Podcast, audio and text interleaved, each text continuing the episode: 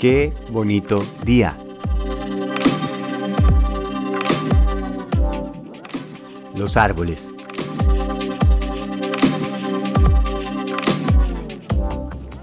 ¿Qué pasó, mi gente linda?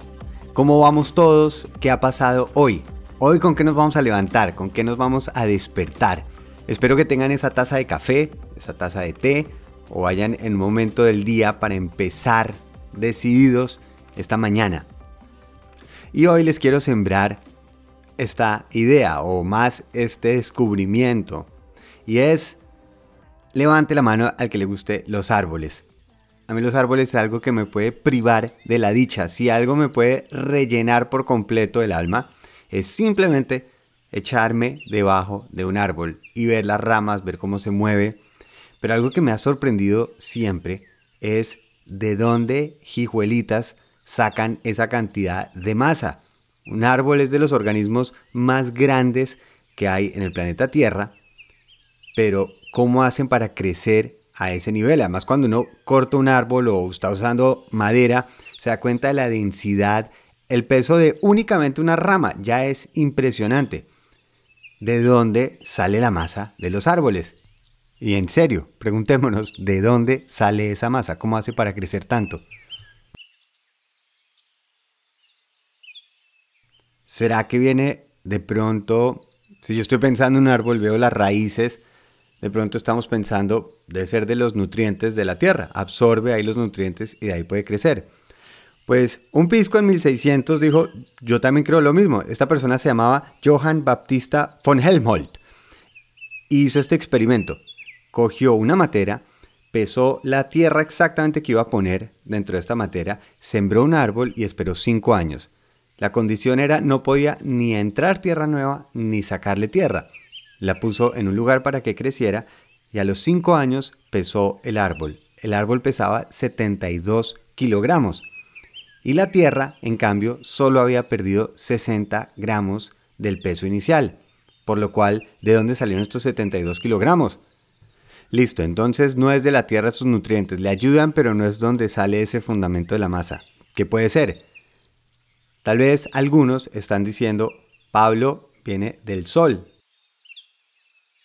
Pero la realidad es que no, es decir, sí ayuda a este proceso para poder crear la masa, pero no, no está transformando esa energía en masa.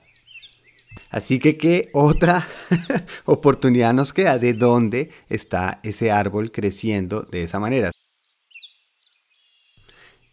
Y volvamos a pensar qué es lo magnífico de los árboles y por qué necesitamos sembrar tantos árboles en el planeta, sobre todo ahora más que nunca.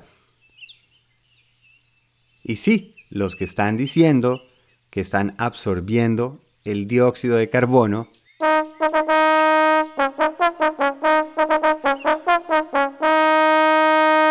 Esa es la respuesta correcta.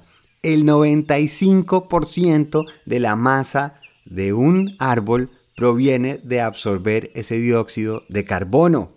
Y si eso no los impresiona, que de la nada se genera algo tan increíblemente asombroso como un árbol, no sé qué más los puede impresionar. es increíble.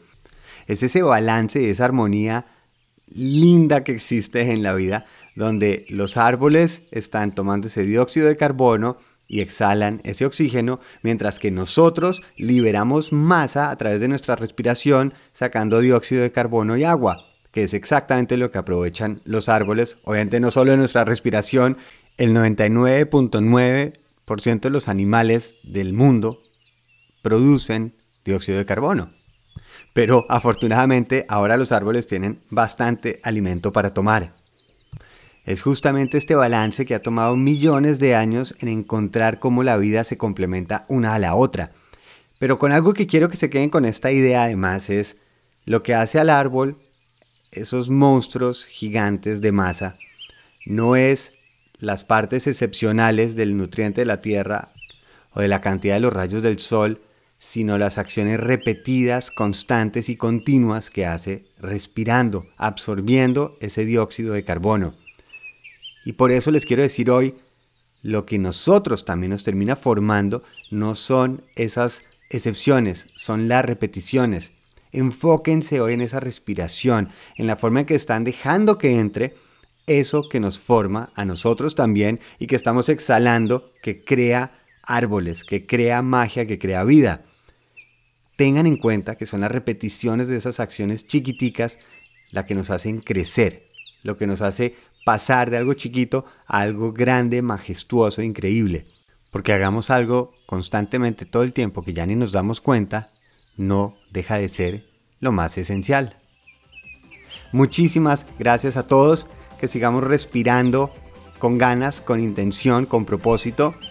Y si les gusta este podcast, pues muchísimas gracias si se suscriben, si lo recomiendan y si lo califican. Que tengan un muy feliz día. Feliz viaje.